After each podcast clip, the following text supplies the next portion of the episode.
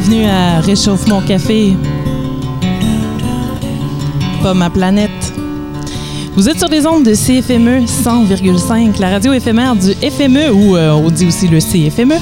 L'émission est également diffusée en direct sur la chaîne Twitch AC Podcast, Twitch AC Podcast comme dans Appropriation culturelle podcast et sur le web au radio.fmeat.org. C'est la deuxième émission. On est très excités d'être là pour lancer le 20e euh, anniversaire du FME. En fait, le lancement a été fait hier, mais on poursuit parce qu'on va le dire à tous les jours. Ma co-animatrice euh, ici présente, euh, Josiane Bété. Bonjour, Josiane. Allô, Claudine. En forme? Oui. T'as eu une bonne soirée hier? On prend en parler avec euh, nos panélistes aujourd'hui. Ça a été une grosse soirée, pas nécessairement de musique, mais de rencontres politiques. Un autre genre de musique. Oui. Aujourd'hui, euh, à l'émission euh, du Conseil régional de l'environnement de la BTB-Témiscamingue, on va profiter de cette tribune pour aborder l'épineux sujet de l'environnement et les liens étroits qui unit les enjeux environnementaux de l'heure et l'avenir de la culture régionale.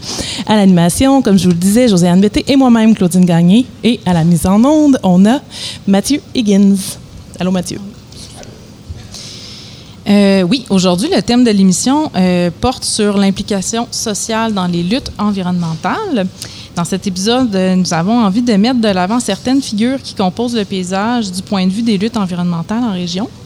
D'hier à aujourd'hui, nous nous demandons si la défense de l'environnement a changé ou évolué, ou si la façon de revendiquer nos droits, ou du moins l'accès à une justice environnementale, s'inscrit toujours dans les mêmes dynamiques sociales et politiques, et j'ai envie de dire de type David contre Goliath. Euh, nous avons aujourd'hui la chance de recevoir quatre, euh, non, pardon, trois invités. Euh, qui vont nous aider à voir comment le militantisme ou l'implication prend racine ici sur notre territoire. Avant de vous, euh, avant de vous les présenter, on va d'abord euh, aller entendre un court extrait sonore et euh, on vous revient en vous présentant nos invités. Fragile, fragile, fragile et pucée. Va, va, ma petite Jeannette, va, va, le beau temps reviendra.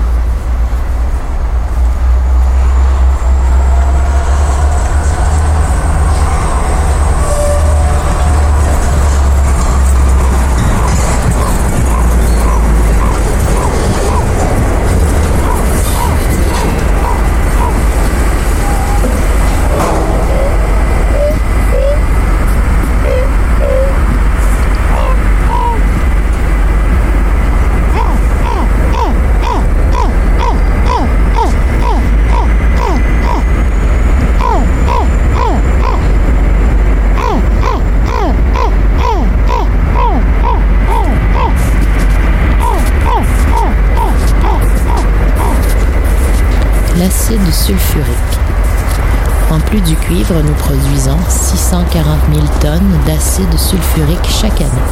Ce sous-produit de notre procédé de smeltage est un produit de qualité utilisé dans les domaines de l'alimentation, de l'industrie pharmaceutique et des fertilisants, entre autres. En 1989, la mise en opération de l'usine d'acide sulfurique a été a représenté un jalon marquant de l'engagement dans la fonderie envers l'environnement et sa communauté. Dès lors, les émissions de SO2 n'ont cessé de diminuer. Aujourd'hui, plus de 96% du soufre provenant du procédé est transformé en acide, en acide sulfurique. Acide sulfurique fr.wikipedia.org. L'acide sulfurique, appelé jadis huile de vitriol ou vitriol fumant, est un composé chimique de formule H2SO4. C'est un acide minéral dont la force est seulement dépassée par quelques superacides. Il est miscible à l'eau en toute proportion et il se dissocie en libérant des cations hydrodium. L'acide sulfurique est un produit industriel de première importance qui trouve de très nombreuses applications, notamment dans les batteries au plomb, pour les voitures et autres véhicules, le traitement des minerais, la fabrication des engrais, le raffinage du pétrole, le traitement des eaux usées et des synthèses chimiques. Et la jeunette dessus la margelie. Alors, ce qu'on vient d'entendre, j'imagine que ça a piqué votre curiosité euh, d'une façon euh, assez intense ce matin, euh, 10h05 sur les ondes de CFME.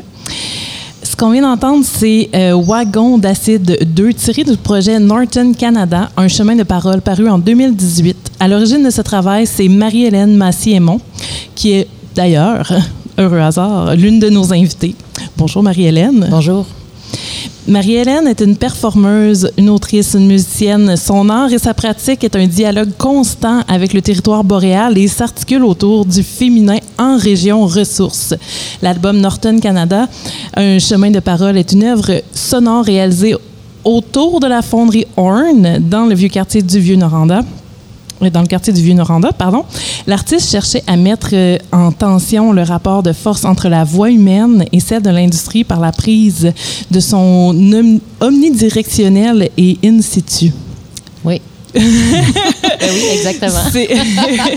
C'est- une description très dense. Est-ce que, Marie-Hélène, tu peux euh, nous vulgariser un peu euh, ce propos? Oui, certainement.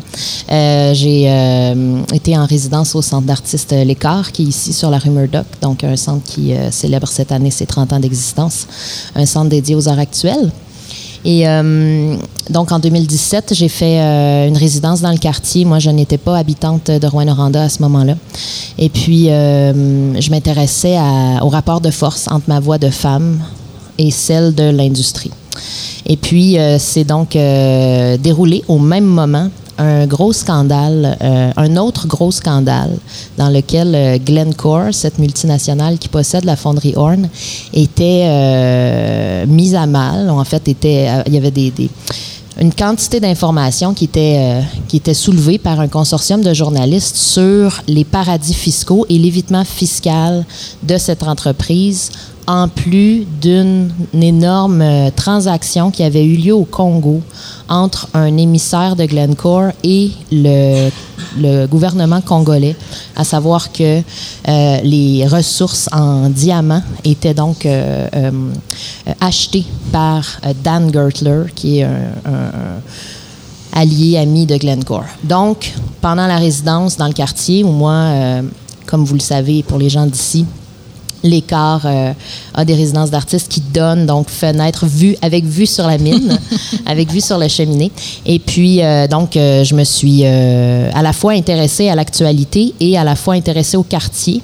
Et c'est une démarche qui est tout à fait propre à celle des citoyennes et des citoyens aujourd'hui même cette année, en 2022, cet été, depuis les trois derniers mois, où l'actualité fait notre quotidien et où notre quotidien fait l'actualité. Je dis notre parce que maintenant, je suis résidente de, de, de Rouen-Noranda.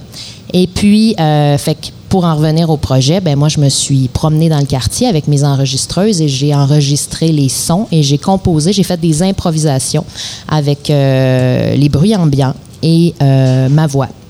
Et euh, voilà, donc, et, et- et- et ma recherche. Euh, Internet, comme toute personne en ce moment, a les capacités de faire. Et je pense que euh, ça nous amène à comprendre notre monde d'une façon beaucoup plus éclatée ou beaucoup plus personnelle aussi. Notre capacité d'être autodidacte est beaucoup plus grande, ouais, très grande en ce moment. Donc, voilà. Ce qui comporte des risques et aussi des opportunités incroyables. On vous invite à écouter l'émission d'hier pour en connaître plus sur ce sujet. Ben oui, absolument. Ouais.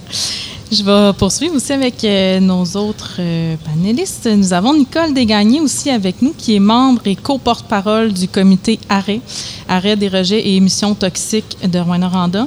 Elle est mère et grand-mère, retraitée du réseau de la santé où elle a été infirmière, puis cadre supérieur à la régie, puis à la- à l'agence de la santé. Ça change souvent de nom, hein? Impliquée depuis plusieurs années dans la communauté, euh, Nicole a contribué à la mise sur pied d'alternatives pour elle et du point d'appui. Ensemble, elles ont travaillé à la mise sur pied de services essentiels dans la communauté et changé les mentalités. En tant que femme, je tiens à remercier aujourd'hui le legs important que Nicole nous a laissé. Euh, Nicole me disait aussi avant, euh, avant l'émission que la situation actuelle lui amenait beaucoup de colère et avec raison. Euh, et euh, on va pouvoir euh, en parler aujourd'hui de cette indignation-là. On a également Guy Leclerc avec nous. il a débuté son implication citoyenne en 81 au sein du comité permanent sur l'environnement à Rwanda. À l'époque, 775 000 tonnes d'anhydride sulfureux étaient évacuées dans l'atmosphère à Rwanda. Il est devenu président vers 1984 jusqu'à 1986. Il a contribué au dossier Ville en santé et présidé les comités, le comité pardon, Ville et Villages fleuris. Comme architecte, il a fait la promotion du bois dans la construction. Au cours des dernières années, il a milité au sein de la coalition anti-pipeline de Rwanda qui visait, à, euh, qui visait pardon, à bloquer un pipeline de gaz de fracturation de GNL. Nicole, Guy, on vous remercie d'être là. Bonjour. Salut. Alors, euh, on va débuter très, euh, très simplement là, euh, avec une, première question. on voudrait savoir, en fait, lorsqu'on parle de l'implication citoyenne dans les luttes environnementales, comment est-ce que vous, personnellement, vous vous définissez? Est-ce que vous vous taguez, en bon français, activiste, militant, militante, écologiste, bénévole, citoyenne engagée, citoyen engagé? C'est quoi l'étiquette que, que, vous portez ou du moins qui, qui vous dérange le moins qu'on vous adresse? On va commencer avec Nicole. Moi, je me considère comme une militante euh, écologiste surtout, je, pense que je veux surtout que les choses changent, puis j'essaye de me baser sur la science. Ma formation, au départ, euh, m'amène à ça. Donc, euh, je, le fais avec tout ce que je peux trouver dans... je suis capable de lire, je suis capable de comprendre plusieurs, plusieurs éléments de recherche. Et euh, je pense que j'utilise ça pour m'informer, puis informer, puis vulgariser par la suite. Je pense que c'est une force que j'ai aussi. Donc, c'est un petit peu comme ça que je me vois, là, passer l'information, s'assurer que les gens comprennent bien, s'assurer que qu'on soit pas tout croche dans notre demande. J'ai comme une espèce d'éthique euh, d'information. Donc, vous êtes un peu euh, porteur de la connaissance ou euh, en tout cas, vous essayez d'éduquer les gens autour de vous d'une certaine façon? C'est vraiment un petit peu le mandat que je me donne. Là. Je pense que c'est important qu'on sache de quoi on parle. Mm-hmm. Puis l'important de ne pas arriver avec des. C'est sûr que j'ai beaucoup de colère, on le nommait tantôt, j'ai mhm. beaucoup d'indignation, puis ça me porte aussi. Là. Je dois me retenir des fois de ne pas, de pas exagérer. en fait, exagérer, pas parce que ça mérite d'être exagéré, mhm. mais en termes de contenu, je pense que j'essaie de garder la ligne euh, scientifique et de ce qui est connu, puis ce que les recherches disent et ce qui n'est pas connu, justement, puis pour ça qu'il faut euh, prendre des, précautions. Alors, je suis vraiment dans, dans cette ligne-là. Mhm. Puis la colère, en fait, être militant, ça prend du jus. Ça prend énormément d'énergie. Alors, vous trouvez ce gaz-là cette fois-ci, j'avoue que c'est vraiment l'indignation et la colère. Puis tu parlais de mon parcours tantôt. Moi, j'étais à l'agence de santé régionale ou whatever euh, dans les dernières années. Mais tu sais, j'ai comme une histoire euh, au CLSC, infirmière auprès des, mères avec des bébés de petits poids. Hmm. Alors, où on, avait un beau projet qui s'appelait euh, Naître égaux, grandir en santé. Où on suivait des femmes peu scolarisées, puis on essayait de fournir reflet orange, hmm. puis on les accompagnait, puis on a et on s'assurait d'augmenter le réseau social, puis d'augmenter, améliorer leurs habitudes de vie, etc., etc. Mais dans les années 80, on n'était pas conscient de cette histoire-là d'arsenic, OK? Et là, on apprend que ça a un impact, on, vient d'apprendre, que ça a un impact sur la croissance des bébés, sur tout ça. Et à l'époque, on avait eu des résultats très intéressants au niveau de la santé mentale des femmes, au niveau d'augmenter le réseau social. Mais les bébés de petits poids naissaient quand même, mm-hmm. ou avec des retards de grossesse intra-utérine, puis on n'avait pas de réponse à ça à l'époque croyez-vous-moi qu'aujourd'hui, j'ai la réponse? On a travaillé dans le bar, il y a des choses qu'on ne savait pas. Alors, il y a une partie de ma colère qui vient de là. Mm-hmm. en plus, ben, comme j'ai été cadre, cadre supérieur à l'agence de santé, j'ai j'étais dans le comité de direction. Là. Fait que j'étais assise avec les autres cadres, dont la direction de santé publique, et je n'ai jamais entendu parler de l'avis de 2004 où on a dit qu'il fallait que ça change, ou est-ce que des experts avaient dit qu'il fallait que ça baisse à 10, euh, rapidement, 10 nanogrammes d'arsenic dans l'air. Alors, cette information-là, on ne l'a pas eue. Il y a eu des décisions prises par la suite d'autoriser et valider par la santé publique. À l'époque, je, ne comprends pas ce qui s'est passé. Il y a toujours un trou dans l'histoire. Euh, je, je, suis toujours à chercher qu'est-ce qui s'est passé entre la vie et la suite, parce que du côté d'arrêt, on a, par l'accès à l'information, on a des tonnes de documents là-dessus, on a des procès-verbaux, on a lu euh, plein de documents, j'en ai lu encore dernièrement, des journaux de la fonderie qui s'adressaient aux employés. Tout le monde était d'accord avec la vie. Tout le monde travaillait pour répondre aux demandes de la vie de réduire dans 18, en l'espace de 18 mois à 10. Tout le monde était d'accord qu'il fallait pas d'études supplémentaires. Et POP, en 2007, on autorise 200 nanogrammes. Cinq personnes le sachent. On l'a appris là, là. Alors, euh, oui, j'ai de l'indignation, de la colère, parce qu'il y a des choses qui ont été cachées, il y a des choses qui, qui se sont jouées, on ne sait pas où. En tout cas, on n'a pas trouvé les écrits qui ont fait changer les choses. Mais oui, la colère et l'indignation me portent énormément. Euh, j'adore Rouen Noranda. Je, je, suis impliquée. On a nommé ces implications-là. Il y en a d'autres. Euh, mais c'est pas normal qu'on qu'on nous ait caché tout ça. Et on l'a vécu en 2019 lors de l'étude au niveau des enfants. Mm-hmm. Docteur Arruda, on le rencontre, puis le lendemain, la fameuse annexe 6 disparaît. Euh, nous, on l'a mis dans nos documents quand même, mais comme on n'est pas si public que ça, ben ça n'a pas été lu et vu par les gens. Là. Il a fallu qu'ils ramènent des chiffres le printemps passé pour que ça saute. Ouais. On a presque remercié Dr Arruda de l'avoir caché puis que ça ressorte parce Mais que ça a fait, ça aurait pas fait le ça a fait scandale. boule de neige. Oui, tout à fait. Euh, Guy Leclerc, vous, l'étiquette que vous vous adressez ou que vous aimez euh, qu'on vous donne par rapport à vos luttes? Ben, j'aime, j'aime pas les étiquettes d'abord. OK. Mais toutes, Ça les pique. éti- toutes ces étiquettes-là sont bonnes. OK. Si on prend activiste, c'est souvent péjoratif, mais souvent on a tendance à dénaturer les mots, là, parfois. là. Euh, pour moi, un activiste, c'est quelqu'un qui est actif au sein de sa société à dénoncer les injustices. Si c'est ça, j'en suis un. Puis j'invite tous les gens à l'être, puis à être vigilants là-dessus. Heure, L'implication, comment ça vient? Ça vient d'abord par une insatisfaction de ce qui se passe dans un, un- un domaine donné. Tu sais, les citoyens, là, c'est, ils peuvent pas, ils ont un environnement de connaissances. Ils peuvent pas être spécialistes dans tout. Fait qu'on fait confiance. Oui. Euh, quand je vais chez mon garagiste, il répare mon auto, mes freins, tout ça, je fais confiance. Oui. Mais il y en a des incompétents dans les garagistes. C'est comme pas le fun, là, mais c'est quand même un peu encadré. Oui. Mais quand un directeur de la santé publique est à la solde du ministre de l'Économie, il ne fait pas sa job. Pour moi, c'est un incompétent. Parce que sa job, c'est la santé. Le focus doit être sur la santé. Pas l'économie. Quand tu sens que tout est influencé par ça, puis là, tout le monde est, tout le monde est d'accord sur la même chose, ça se peut pas, là. Je veux dire, la- les compagnies sont là pour faire des profits, puis c'est correct, c'est c'est ça leur but. Mais il ne faut pas leur attribuer le rôle de promoteur d'emploi. S'ils peuvent remplacer un employé par un robot demain matin, ils vont le faire. Donc, ils sont là pour faire des profits. Les emplois, c'est sûr que ça en prend. Ils ne peuvent pas faire de profit sans emploi, mais ils ne sont pas là pour ça. Quand ils vont fermer, ils vont décider de fermer. là. Ils n'auront pas de remords pour les emplois. Ah oui. Mais, mais finalement, au bout du compte, tu dis, je me fie un petit peu sur ce, ce processus-là. Fait que le rôle de la santé publique, c'est de protéger le public. Le rôle de la compagnie, c'est de faire des profits. Moi, comme électeur, euh, j'élis un gouvernement qui doit protéger mes intérêts communs, le bien commun. C'est ça qui m'a amené un petit peu en politique.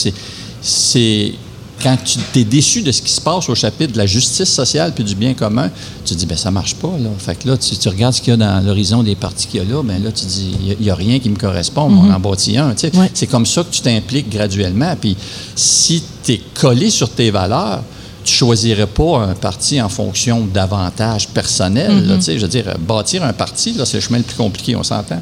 Fait en environnement, c'est la même chose. Je suis arrivé à Rouen, puis je n'étais pas conscient. de la- J'étais de Val d'Or, mais je n'étais pas conscient. Même quand j'étais jeune à Val d'Or, on était jaloux de Rouen. Il y avait la deuxième plus haute cheminée au monde. Là. On arrivait en haut de la côte, puis on était là. Hey, Ils sont chanceux à Rouen.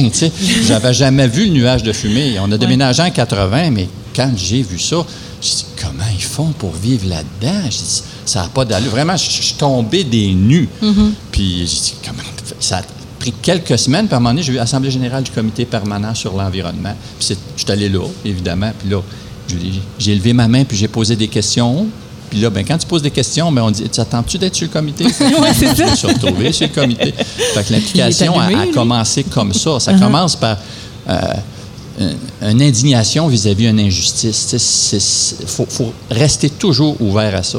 Puis la confiance. C'est-à-dire, après ça, quand on a eu l'usine d'acide, on s'est on s'est dit, bon, ben on avait confiance au, au reste du travail que le gouvernement faisait. On, on a oublié les autres métaux. On a tout oublié le reste. Là, c'était beau. On a eu notre usine d'acide. Puis le CPRN est un petit peu disparu, là, parce qu'il y avait...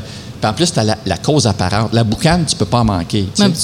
Le goût. C'est ça. puis- Fait que là, là. citoyens étaient avec nous autres. Là, c'est- Mais la- l'arsenic, c'est invisible. Ouais. Fait que là, euh, on n'entend pas parler. Si- sais, on parle d'activiste, je pense plus, plutôt un archéologue. OK. Ouais. Expliquez-nous. Il faut déterrer toute l'information qu'on nous cache. Attention à la poussière. Ah ouais? Que- des fois, il y a des contaminants. c'est ça le défi. On fait confiance, mais on s'aperçoit qu'on qu'on nous trompe. Tu sais, le docteur Arruda, quand tu as dit que les masques, là, c'était d'une grande inutilité, ça servait à rien. Puis, quelques mois après, ils sont obligatoires. Ben, il y a quoi, là? De l'information qu'on nous cache ou du mensonge? C'est ces choses-là qui nous indignent un moment donné. Et ça vient Si on se demande pourquoi que les gens deviennent euh, un peu radicaux, là, on regarde les, les- les gens qui sont un peu indignés de tout, là, on- on- ça va jusqu'au camion, là, mettons. Là. Ouais. Ben, il y, a une raison, ça. tu sais. Moi, je, je comprends pas que ça se rende là, mais quand tu regardes, là, il y a tout un paquet de petites raisons là, qui amènent les gens à ça, puis après ça, ils, ils virent dans cette information-là, puis ils se cristallisent. là, Tout à fait. Fait que c'est, c'est- les médias sociaux sont, sont, sont Ils sont forts. Polarisant, il y a- beaucoup. Il y, a sûrement des mots, termes en médecine qui font quand ça se répand rapidement dans le corps. Là, tu sais. Fait que, Comme une épidémie. Demandez à l'INSPQ.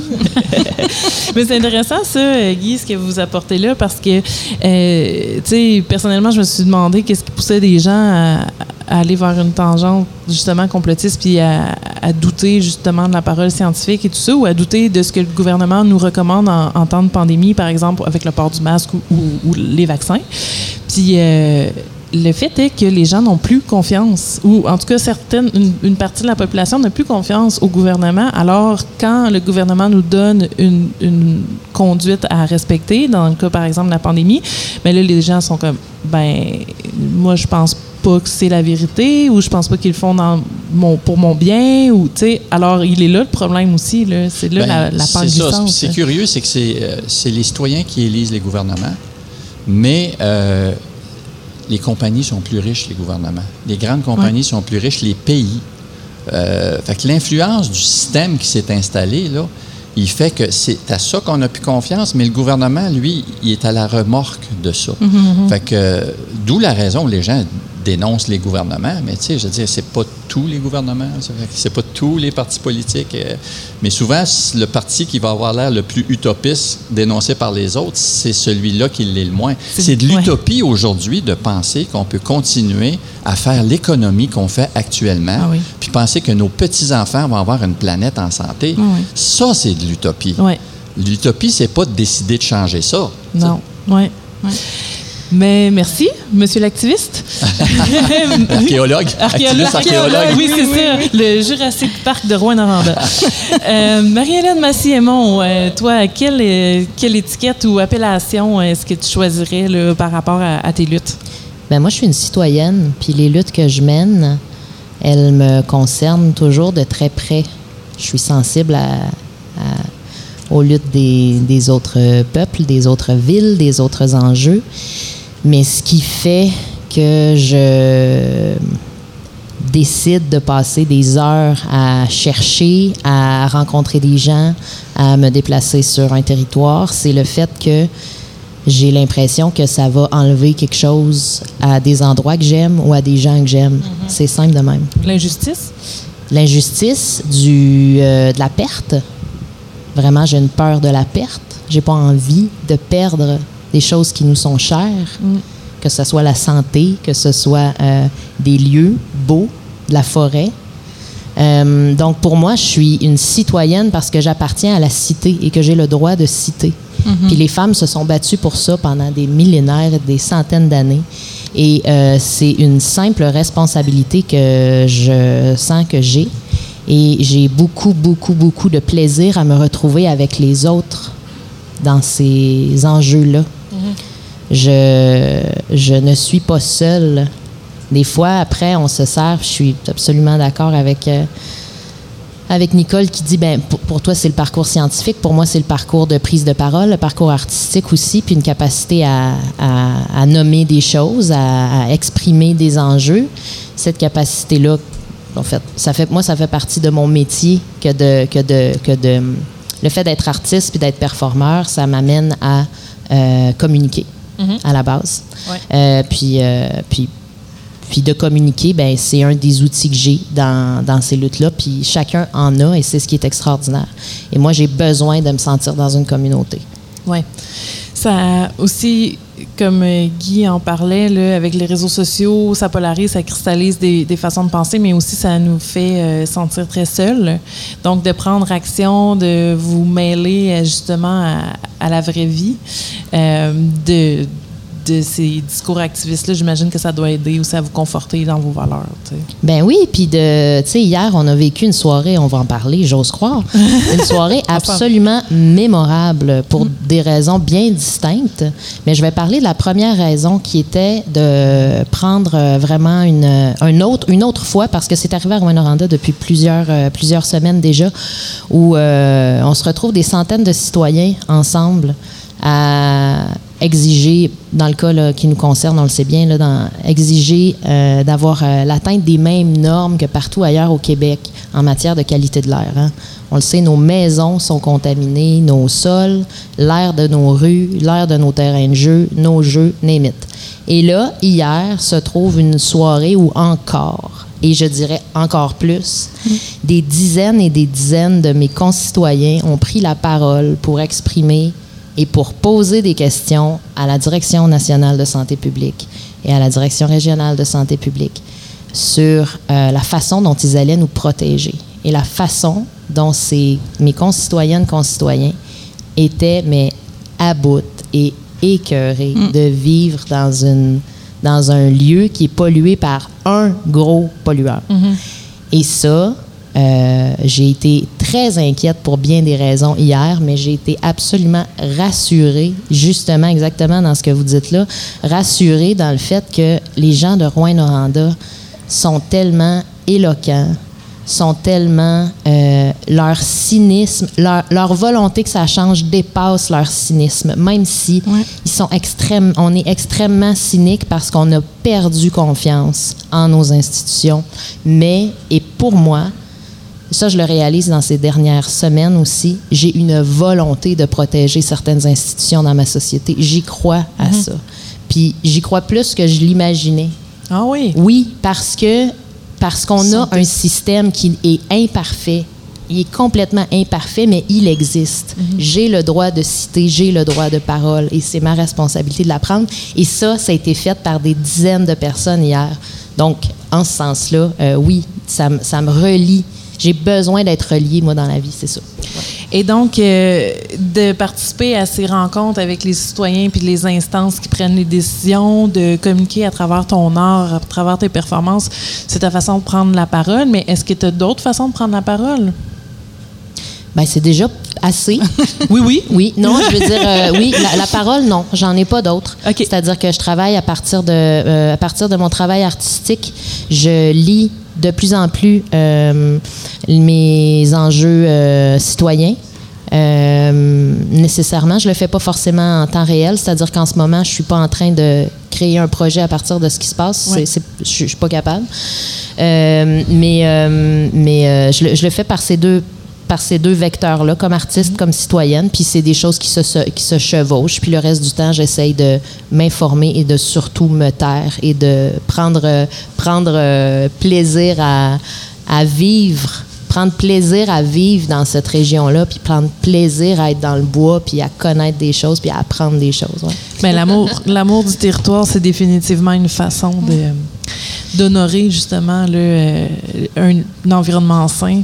Il y Euh, a quelque chose de beau aussi dans, dans ce qui s'est passé dans cette soirée-là hier. C'était de voir la solidarité qu'il y avait et les horizons différents de chaque citoyen. Des gens qui ont travaillé à la fonderie, qui connaissaient des éléments que nous, on n'a on n'a pas vécu. Et tout ce monde-là se prononçait leur, leur colère, leur, leur indignation carrément là, de- devant, euh, devant les- la direction de santé publique. Mais ça, je trouve, en tout cas pour moi, c'est du gaz aussi de savoir qu'on est on est ensemble, puis on le vit tout, puis on se bat tout le monde ensemble. Je sais pas si vous le Complètement. voyez comme ça. mais- Oui. Euh, la, la- la diversité des âges, la diversité des horizons hier. Euh, savoir aussi, pour moi qui est nouvelle à Rouen, là, savoir que ces gens-là sont mes voisins, Oui. ça me réconforte énormément. J'ai vécu dans un autre type de milieu avant. Je vivais à Lamotte où on a eu un enjeu de mine à ciel ouvert, où la, la population, c'est... En tout cas, on a été, nous, les, les, les, les- les gens qui s'opposaient à la façon dont la petite municipalité endossait les actions de l'entreprise. hein. C'est un peu ça qu'on a fait. On, on- ça a été vite sclérosé. J'étais dans un petit milieu où on avait, où c'était très difficile de prendre euh, parole et de- d'avoir des, res- des, des dialogues courtois. Il y a eu beaucoup, beaucoup, beaucoup de, de situations intimidantes, puis, euh, puis euh, très exigeantes, puis très désagréables. Et, et là, voilà, la situation à Rouen en ce moment, c'est pas du tout celle-là. J'ai envie de vous demander, euh, tiens Guy, je vais commencer avec toi. Est-ce que ça prend une approche quand on, on- on est militant pour qu'il y ait une espèce de d'écoute ou en tout cas qu'on soit entendu, qu'on soit euh, comment j'ai envie de dire euh, Pas traité de pelleteux de nuages? Ouais, c'est ça, pris au sérieux. Est-ce qu'il y a une approche en- dans le militantisme qui est, qui est nécessaire pour que les causes avancent? Ben, oui. Euh, D'abord, il faut garder une crédibilité. C'est- souvent ça qui est le plus dur. Pour ça, il faut faire de la recherche. Il faut vraiment que tu aies des données. Euh, je pense au comité arrêt. Là, vous ne pouvez pas vous imaginer le travail qu'ils ont mis là-dessus. Ils ont produit un document de 190 pages avec, je pense, une dizaine de pages de références. Les données sont toutes là-dedans. Ça fait référence aux journalistes qui écrivent des articles aujourd'hui. Mais si tu n'as pas cette crédibilité-là, là, on peut te mettre toutes les étiquettes possibles. Si tu lances des chiffres qui ne sont pas les bons, c'est important de se blinder un peu. Mais pour garder aussi la crédibilité, il faut malheureusement être un peu modéré aussi au début. Euh, et surtout cibler euh, le bon intervenant. Dans ce cas-ci, le citoyen peut rien faire contre une multinationale qui est installée sur son territoire. C'est pas lui qui a de contrat avec, c'est pas lui qui donne le permis. Les seuls qui peuvent intervenir, c'est le gouvernement. Les gouvernements. Les- oui, j'allais faire un petit hook vers ma ville. Là. je veux dire, ma ville qui représente mes citoyens, elle devrait se lever avec un drapeau haut et fort. La santé de mes citoyens est une priorité. J'ai pas vu ça. J'ai pas entendu ça. Ça apparaît dernièrement, ça vient d'apparaître suite à une pression incroyable de- des citoyens. Mais tu sais, notre ville elle reçoit quand même des revenus de, de- de cette entreprise-là. Fait que ces compagnies-là divisent pour régner, puis le gouvernement est en train de faire la même chose aussi. là. Fait que là, il faut que tu aies ta crédibilité puis que tu informes la population. Fait que, à travers ça, tu informes, tu informes, tu fais des assemblées, tout ça, puis l'indignation se monte un petit peu en groupe, puis le dossier avance. Mais des, des personnes un peu plus radicales, quand le dossier aboutit pas, puis qu'on a un gouvernement qui bouge pas, c'est comme plate, là, mais un peu, ça en prend un peu à côté.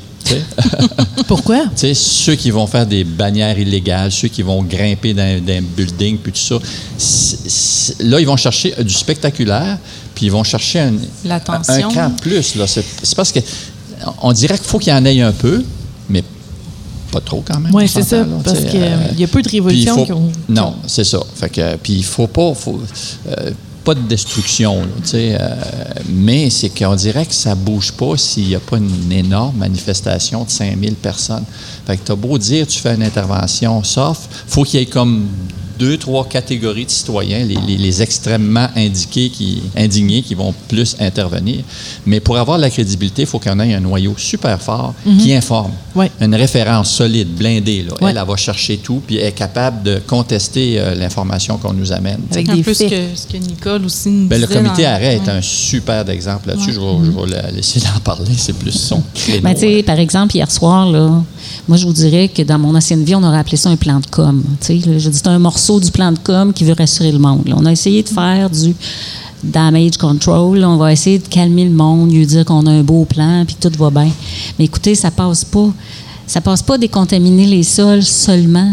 Ça va juste jouer un petit peu. Il y a eu deux études, une en 2018 puis une en 2019. En 2018, on a étudié les ongles des enfants.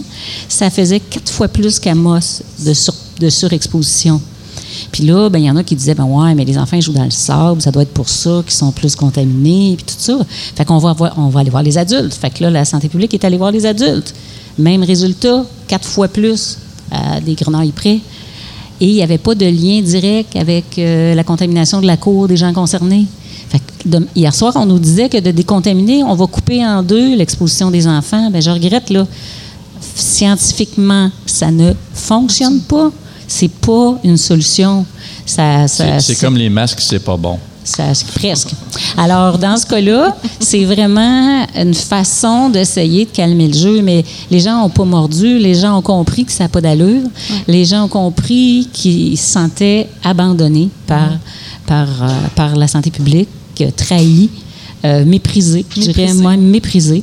Euh, puis le message a été porté euh, et, et je, je rejoins Marie-Hélène, là, vraiment par toutes sortes de monde. Arrête n'a pas beaucoup parlé au micro hier, un petit peu, mais on n'a pas pris beaucoup de place. Puis c'était tellement beau de voir les citoyens parler, amener plein d'éléments. On a appris des choses aussi. Il y en a qu'on avait déjà entendues. Évidemment, on a beaucoup de gens qui viennent se confier à nous.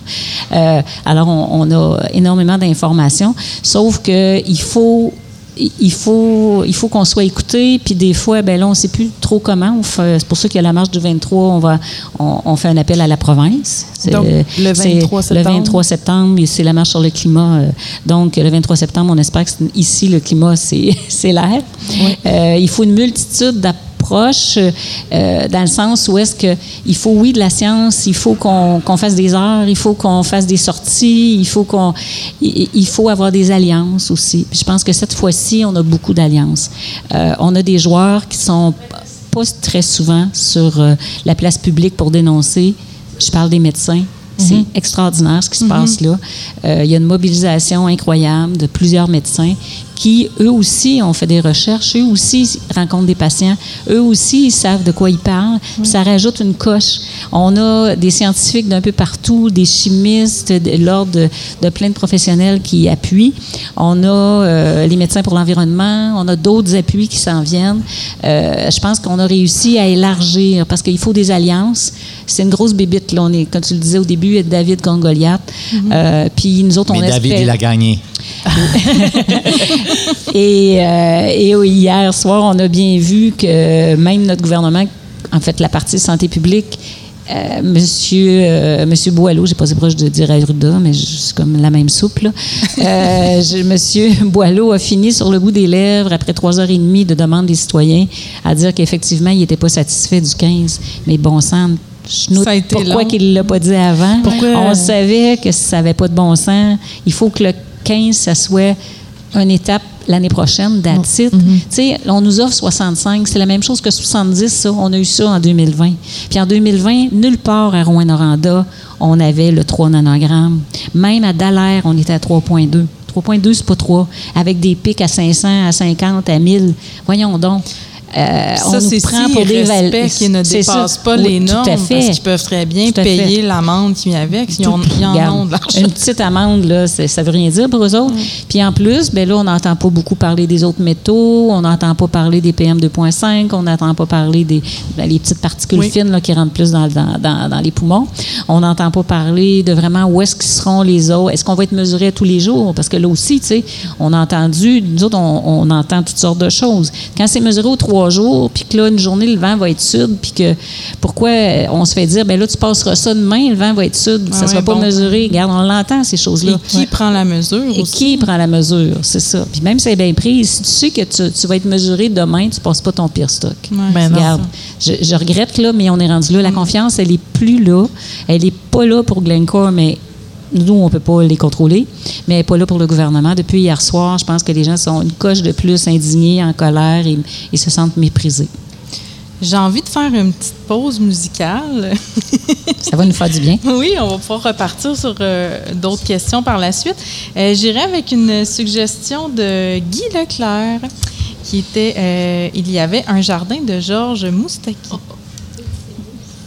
C'était facile.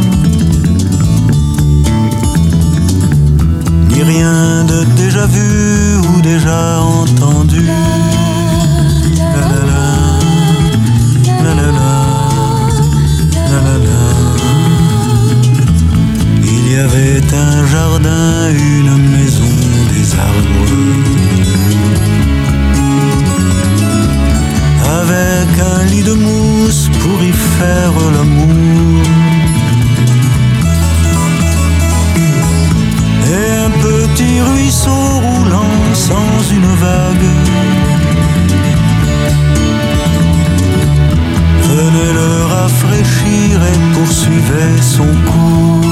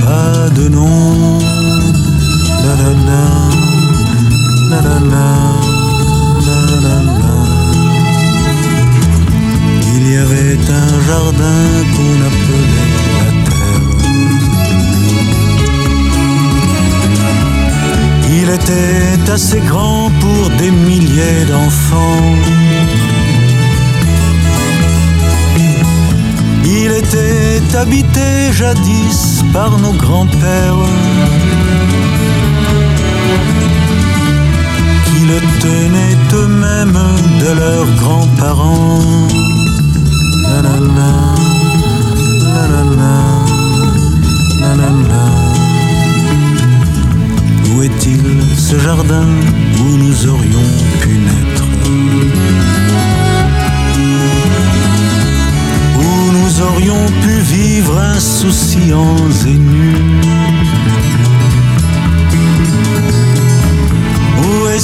cette maison toutes portes ouvertes Que je cherche encore et que je ne trouve plus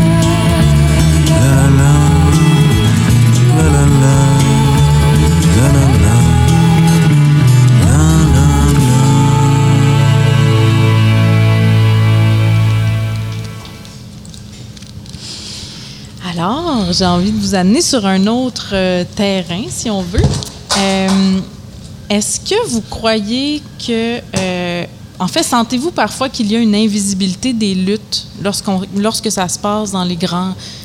euh, pardon, lors- lorsque ça se passe dans les régions éloignées, excusez, Loin des grands centres. loin des grands centres. Clairement. Absolument. Oui. Écoute, euh, nous, on, on est mis au monde là, dès les premiers résultats d'études par des parents. Donc, ce que les parents ont eu personnellement, avant que l'étude officielle sorte, le Dr. Arruda vienne.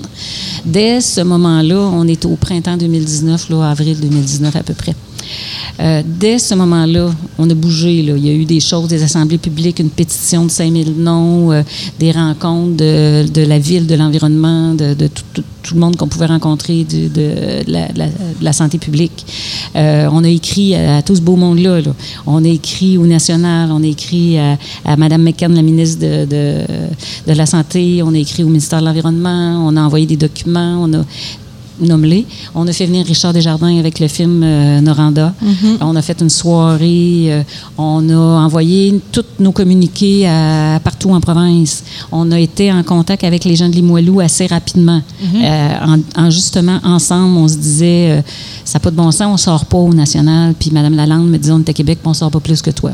On, on poussait, là. Tu sais, c'était vraiment beaucoup, beaucoup d'informations. rencontrer Arruda, envoyer des lettres, réagir. euh, euh, tout ce que ça a fait le gouvernement a fait semblant de faire un plan. Là. On fait une demande à la fonderie en octobre pour le 15 décembre. On n'a pas été précis dans la demande du plan. Le plan n'a pas donné grand-chose, vous l'avez vu. Euh, il ne s'est pas passé. Fait que ça sortait pas. Ça a sorti à cause du scandale, je disais en blague tantôt, grâce à Dr Arruda, qui, qui les gens ont ressorti qui avait caché une annexe. C'est ça qui a fait péter au niveau provincial. C'est comme un peu fou, hein, dans le fond, parce que l'information, on avait. Puis c'est sûr qu'on a eu la pandémie, ça n'a pas donné grand-chance. On a eu comme une espèce de blackout pendant une couple d'années. Mais il demeure que pour sortir de la région, il a fallu presque un scandale, là. Euh, le scandale Arruda. Euh, écoute, sinon, il, je sais pas, je- tu sais, c'est difficile de, de- de sortir au niveau national. On avait une petite couverture locale, oui, mais à un moment donné, euh, plus rien. On avait un, un journaliste, Thomas euh, Deshaies, qui a, euh, mais Deshaies qui était à Val d'Or puis qui est rendu à Sherbrooke, qui avait commencé à faire le suivi puis qui, qui, qui fouillait aussi, là, qui sortait des données. Mais comme il a quitté la région, la relève n'a pas fait le, le travail après. Euh, c'est vraiment difficile de, de- de sortir de la région quand il y a des choses comme ça. Il y a une culture du proche au niveau de la nouvelle. là, plus c'est proche de nous, plus ça nous intéresse. Plus c'est loin, moins ça nous intéresse. Puis il faut nourrir la machine tous les jours. Ouais. C'est- à la fois le défaut de la qualité, oui, mais là, depuis, depuis trois mois, on entend parler de nous tout Ouais, le temps, ouais. Mais presque à tous les jours. Puis il faut comme une petite cote de plus par jour pour qu'on en parle encore. Tu sais, C'est comme. euh, Avez-vous peur que ça retombe? Tu sais, souvent, on pense à l'été, c'est plus tranquille, il y a moins de nouvelles qui sortent. Fait que là, on a attiré beaucoup l'attention médiatique. Mais avez-vous peur qu'à l'automne, quand tout repart, les élections, etc., On va travailler fort pour que ça lâche pas. J'avoue qu'on a encore beaucoup, beaucoup de petites choses dans nos sacoches. OK. Puis les élections, c'est aussi un excellent moment pour en parler. Là. Je dis, Ce serait, euh, ce serait effrayant, en fait, de ne pas apporter ça sur la table. C'est euh, la question de l'urne, je pense. Là, il faut, faut, que les, faut que les gens comprennent que si on veut être protégé, euh, il faut que quelqu'un s'en occupe. Puis on, nous, on, M. Dufour, à qui on a écrit, il, il trouvait qu'on exagérait, puis qu'on se foutait de nous, puis que c'était pas important. Euh, mais c'est- le, le premier ministre disait encore que le risque était minime il y a quelques semaines, vous vous souvenez, là, aux grandes dames de nos médecins ici. Puis, euh, est-ce que vous pensez que, parce que Marie-Hélène nous a amené sur une autre piste aussi, est-ce que vous pensez que, par exemple, vu que ça se passe à Rouen-Noranda, puis que les gens se connaissent un peu plus euh, par la force des choses, par la proximité, euh, il y a plus de chances que les mouvements citoyens soient tissés serrés et plus entendus au niveau des citoyens versus dans un grand centre? Est-ce que vous pensez que ça pourrait faire une différence en notre faveur? Euh, Moi, j'ai l'impression, je j'ai pas assez d'expérience euh, dans ce type de mouvement à l'extérieur de la BTB. Moi, je suis revenue ici, j'avais 22 ans.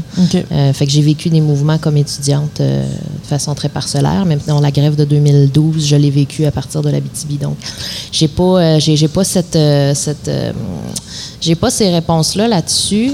Euh, chose certaine, c'est qu'une chose qui est un enjeu, c'est de faire venir. Nous, on se déplace toujours. Écoute, on, on, s'apprend rien, mais on va se leur dire. Oui, oui, oui. Nous autres, on se déplace Oui. pour se rendre à Montréal, ou dans Ouais. un grand centre, ou ailleurs dans le monde. Et euh, l'inverse est toujours plus complexe parce que, euh, voilà, euh, la proximité des, des enjeux euh, euh, fait en sorte que tu n'as pas besoin de venir à Rouen ou qu'est-ce que tu viendrais faire en Abitibi. Bon. Euh, et cela dit, ben, ça, ça fait partie aussi, nous, en, en ce moment, la population de Rouen a besoin de l'appui de toute la population du Québec, a besoin de l'appui de tous les festivaliers du FME qui vont repartir chez eux puis qui vont dire à leur bande J'étais à Rouen, le FME, c'est malade, ce qui se passe, ça n'a pas de bon sens. C'est ça qu'on a. Il, faut, il faut que ça soit entendu, il faut que ce soit euh, conservé, puis il faut aussi que ce soit bien clair que cette lutte-là, comme tant d'autres, on ne la fait pas que pour nous. Non, non. mais Je non. disais que c'était la proximité qui me, qui me motivait comme citoyenne. C'est les miens, c'est vrai. Mais de me lever et de prendre, prendre, prendre acte dans ces mouvements-là, ça, ce geste-là, il peut être stimulant pour quelqu'un d'autre qui va le faire pour les siens aussi, parce que nos enjeux climatiques, environnementaux, ils sont les mêmes en ce moment. On est sur la même planète. Et donc, c'est aussi de dire ça, c'est de dire, les gens de Rouen en ce moment tracent un chemin. Ouais. Il n'est pas facile. Ouais. Il est fait depuis longtemps. Des gens sont là-dedans depuis les années 80. C'est compliqué. C'est une grosse machine, Glencore. C'est pas la seule sur la planète. Même eux autres, ils en ont partout ailleurs. Oui. Mais les, les, les habitants ont le droit d'habiter ça, ça, ça se règle à ça. Et, et on a et évidemment que les gens des petites, des, des, des- régions dites éloignées ou des petits milieux ont besoin du soutien des millions de personnes qui sont dans le sud du Québec. Oui, tout à fait. Et puis, euh, justement, tu l'as dit, tu sais, tapons la trail, soyons pionniers justement de pratiques plus transparentes, plus saines, plus vertes. Euh, puis montrons que c'est possible, tu sais, à travers justement ce militantisme-là. Soyons des agents contaminants Ouais. d'environnement sain.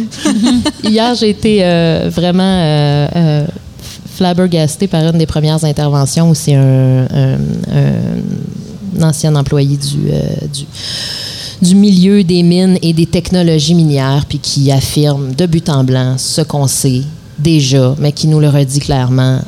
Ils sont excellents. Ils sont excellents. Les technologies sont excellentes. Tant que les intrants ne changeront pas, c'est impossible de traiter ces intrants-là sans que ça ait une incidence énorme sur la population autour puis sur le milieu autour. C'est les intrants. C'est dire on a l'excellence. Cette, cette, cette entreprise-là, comme tant d'autres en Abitibi, qui œuvrent dans un milieu d'extraction puis de transformation des minéraux. Tu sais, même ça, parle de ça à quelqu'un qui vit dans une, dans une métropole, tu sais. L'extraction des minéraux. là. Ici, on a une vision très, très claire. On a comme, on a des langages aussi, on a des imageries des gens en région ressources, on a des connaissances sur comment se déroule un milieu, alors que j'ai rien à voir avec le milieu des mines. Mais c'est- c'est facile pour moi d'imaginer ça. C'est beaucoup plus abstrait quand, on, quand, quand ça fait pas partie de ta réalité au quotidien, de dire, un peu, là, c'est quoi une fonderie? C'est quoi, c'est quoi mon téléphone dans. Hey, nous autres, notre téléphone, on va le mettre direct dans. Dans, dans, dans, dans, dans la petite porte, là, ici, là, puis on le sait qu'il est brûlé quatre heures plus tard. Là. Ouais. Euh, on, a une, on, est, on est sur le front. C'est ça, être en Abitibi. Tu es sur un front d'extraction, tu es sur un front métallurgique. Il y a juste une, une petite nuance, là, quand on dit les intrants, il faut faire attention pour que les gens pensent que tous les intrants sont à problème. Il y a un petit pourcentage d'intrants qui, tient- qui contient le maximum d'arsenic. C'est ces petits pourcentages-là qu'il faudrait que les gouvernements empêchent que ça se traite ici. Puis ça tomberait déjà très, très bas. Je n'ai pas les, les- les données. Là, le arrêt a tout ça en main. Mais c'est vraiment c'est 6% des intrants qui contiennent jusqu'à 20% d'arsenic, alors que la moyenne, c'est en bas de point quelque chose. tu sais. Fait que pas c'est même pas un gros geste, puis c'est même pas une grosse perte de surprofit que de couper ces intrants-là. Puis là, on essaie de diviser aussi les gens, de dire, ben écoute, ils font du recyclage. Ben oui, mais c'est bon le recyclage. Si on ne recycle pas ici, il faut recycler. On- faire quoi? C'est encore une fois un petit pourcentage, le recyclage. Puis quand on, passe des cellulaires ou des appareils électroniques, l'or, puis l'argent, puis les métaux qu'il y a là-dedans, ils sont déjà purs. Il n'y a pas d'arsenic dedans. là. Fait que euh, c'est de la diversion de faire, euh, encore une fois, faire penser à la population que ils sont bons, ils sont fins, ils, ils font de la récupération. Oui, bravo, ça, ça va, mais c'est pas ça le problème. C'est la petite partie qu'ils ne refusent de se priver, alors que le gouvernement pourrait carrément imposer ça, dire, écoute, d'ici euh, la fin du- de, de- de- de l'autorisation, 4-5 ans, vous atteignez 3. À court terme, vous tombez tout de suite en réduisant ces, ex- ces intrants-là, vous les éliminez, puis ce sera le bonbon pour qu'ils fassent ça plus vite. Si c'est si payant que ça, ils vont se grouiller puis ils vont en trouver la technologie pour pouvoir les retraiter. Et Guy- Excusez. C'est un peu comme un pont, là. Je veux dire, un pont, là, quand il est déficient, là, on le ferme pas. On met une autorisation de ne pas passer avec plus de poids le temps qu'on fait le nouveau pont. Ben oui. Fait que tout n'arrête pas, là. Fait que c'est le même principe qu'il faut appliquer. Je vois euh, l'heure qui file et euh, j'ai envie peut-être de finir avec une petite, mais en fait, c'est peut-être une grosse question, mais euh, Claire, là-dessus. Ça revient à qui la responsabilité, selon vous, de protéger le territoire et les citoyens? C'est la responsabilité de l'État, le bien commun, notre nos gouvernements, le ministère de l'Environnement et, et Santé publique, c'est clair, mais c'est comme si ces rôles-là, on les empêche, on empêche de le jouer. Puis je ferai un hook sur la lutte sociale qu'on fait ici, parce que la lutte qu'on mène, je pense qu'elle peut être pour beaucoup de régions parce que on s'est rendu compte avec les autorisations, euh, les attestations d'assainissement, les autorisations ministérielles qu'on n'est pas tout seul. C'est sûr que le niveau est, probablement pas le même, mais il reste qu'il y a des autorisations de passer tout droit, puis ça n'en est pas toutes de, la même forme. Bon, je comprends, mais il reste que nos gouvernements font pas leur job. C'est clair, puis ça fait des années. En tout cas, nous autres, on a fouillé jusqu'à dans les années 80, c'était là, puis je suis pas sûre qu'avant c'était beaucoup mieux. Donc, c'est une lutte qui peut rejoindre euh, beaucoup, beaucoup de monde en province si on n'est pas respecté ici, est-ce qu'ils sont respectés dans les Laurentides quand on développe euh, certains euh, gisements de métaux super importants, là, de, de, métaux qui vont... Stratégiques. Stratégiques, oui, je cherchais le mot. Alors, est-ce qu'ils vont les respecter, les gens de là-bas? Est-ce qu'ils vont être écoutés? Je pense qu'on peut donner aussi... Il y a comme un modèle qui se développe. Je pense qu'il y a une solidarité à développer là-dessus là, pour qu'on puisse... que ça donne quelque chose. Solidar une solidarité à différentes Tout à fait. Mm. Bien, merci beaucoup. J'allais votre... dire, comme, euh, comme euh, un, un, militant écologiste euh, de la première heure en Abitibi-Témiscamingue disait Henri Jacob, mêlons-nous de nos affaires. Oui. Mêlez-vous de vos affaires, les citoyens. Ce qui se passe, ça nous regarde. Donc, c'est à nous d'élire, de poser des questions et d'être présents. C'est ça, se mêler de ses affaires. Et se mêler de ce qui nous regarde. Et comme tu le disais si bien, euh, investissez là où nous nous investissons. Ouais. Soyons ouais. vigilants. Oui, ouais. tout à fait. Ben, merci beaucoup. Euh, ça clôt notre deuxième épisode qui était riche en discussions euh, encore aujourd'hui. Donc, euh, vous venez d'écouter l'émission Réchauffe mon café, pas ma planète, une création du Conseil régional de l'environnement de la BTB-Témiscamingue. À l'animation, Claudine Gagné et moi, Joséanne Betté. À la mise en onde, Mathieu Higgins. Et nos invités étaient Guy Leclerc, Nicole Desgagnés et Marie-Hélène Massiémont. Euh, merci d'avoir écouté. Et puis, euh, je vous invite à écouter le prochain épisode qui suivra demain, mais aussi l'émission qui nous suit qui s'appelle Ferrarock. Une belle journée à vous. Bonne journée. Bye bye. Bye.